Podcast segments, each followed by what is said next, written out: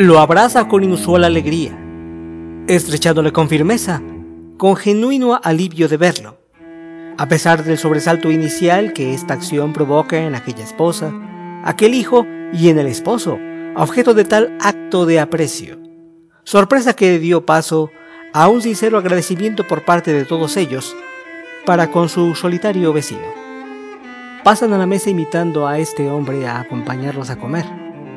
El padre observa a su vecino mientras su cónyuge, con gentileza y dulzura, le ayuda para alimentarse, procurando darle cada bocado en la boca, esperando que, con unas cuantas semanas de terapia, podrá comer por sí mismo, siendo esta una experiencia que ya han tenido tiempo atrás. El invitado disfruta este ameno momento, siendo uno de los pocos que su personalidad le ha permitido darse. Al despedirse, pone su mano en el hombro de su anfitrión, mostrando una sonrisa calmada y reconfortante, misma que no pasa desapercibida, y es recibida con cierto agrado por esta familia, que lo exhorta a visitarlos de nuevo y pronto. Ya de regreso en su casa, el hombre respira hondo. Ahora se siente mejor, más tranquilo, ahora que todo ha vuelto a su cauce, y meticulosamente se entrega a su rutina, a su orden. Empieza a asegurarse de que cada cosa esté en su posición precisa, los lados del mantel idénticos, sin pliegues y sin arrugas, así como toda y cada una de sus posesiones las cuales deben verse y estar donde deben. Solo así puede terminar de calmarse. Sí, la vida ya es normal. De nuevo. Él se considera alguien bastante virtuoso, inteligente, educado y tolerante. Sí, sobre todo eso, siendo una de las cualidades que ha tenido que ejercitar con el tiempo, y más al tener que vivir en un entorno tan digamos, común, corriente, ruidoso y sobre todo asimétrico.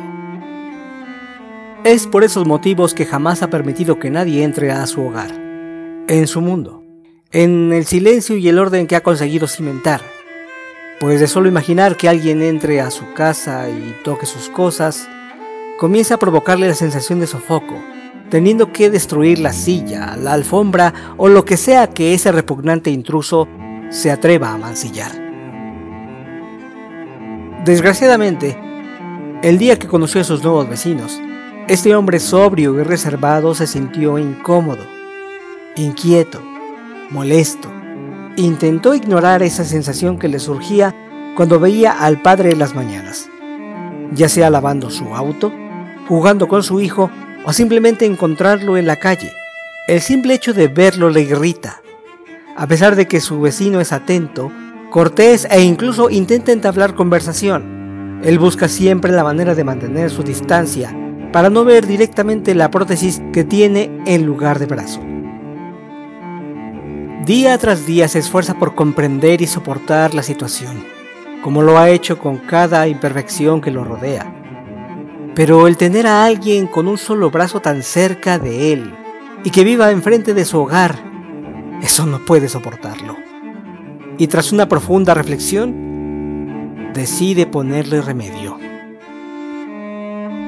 Aquella noche, disfrazado y oculto en la oscuridad, apoyado en un punto ciego para las cámaras de la calle, esperó hasta que vio a su vecino caminando de regreso del trabajo solo, despreocupado y confiado, saltando sorpresivamente sobre de él, teniendo que ser certero y rápido, conteniéndose de emitir palabra alguna, mientras que, con un cuchillo especialmente afilado, corta y corta la carne en jirones, en trozos, tan veloz y certeramente como lo había ensayado. Le tomó menos de cinco minutos el ataque, y el resto del tiempo se enfocó en huir, en esconderse, en calmarse, lavarse la sangre y esperar. Pasaron horas. Llegó la mañana. Un día. Después una semana. Tiempo en el que solo pudo saber lo que ocurrió después por las noticias o por las redes sociales. Pasa buena parte de la noche sentado en su sillón, recordando lleno de orgullo cada momento, tratando de reproducir con su garganta el ruido de cada cuchillada, para al final rememorar el encuentro que tuvo con su víctima hacía apenas unas horas. Cuando lo vio y logró constatar no solo el éxito de su plan, sino que además no fue reconocido como el responsable de tan brutal agresión, no pudo más que abrazar a su vecino con alivio. Tendrá que aprender a vivir con la nueva esencia que despide su cuerpo desde esa noche, pues no importa cuántas veces se bañe o cambie de ropa, el aroma a sangre no desaparece. Pero valió completamente la pena, se dice para sí mismo. Ya no le incomoda la presencia de esa familia, ni de ese padre. Ahora puede mirarlo tranquilamente. Lo único que tuvo que hacer fue mutilarle el brazo sano para que usara la prótesis que le faltaba y hacerlo completamente simétrico.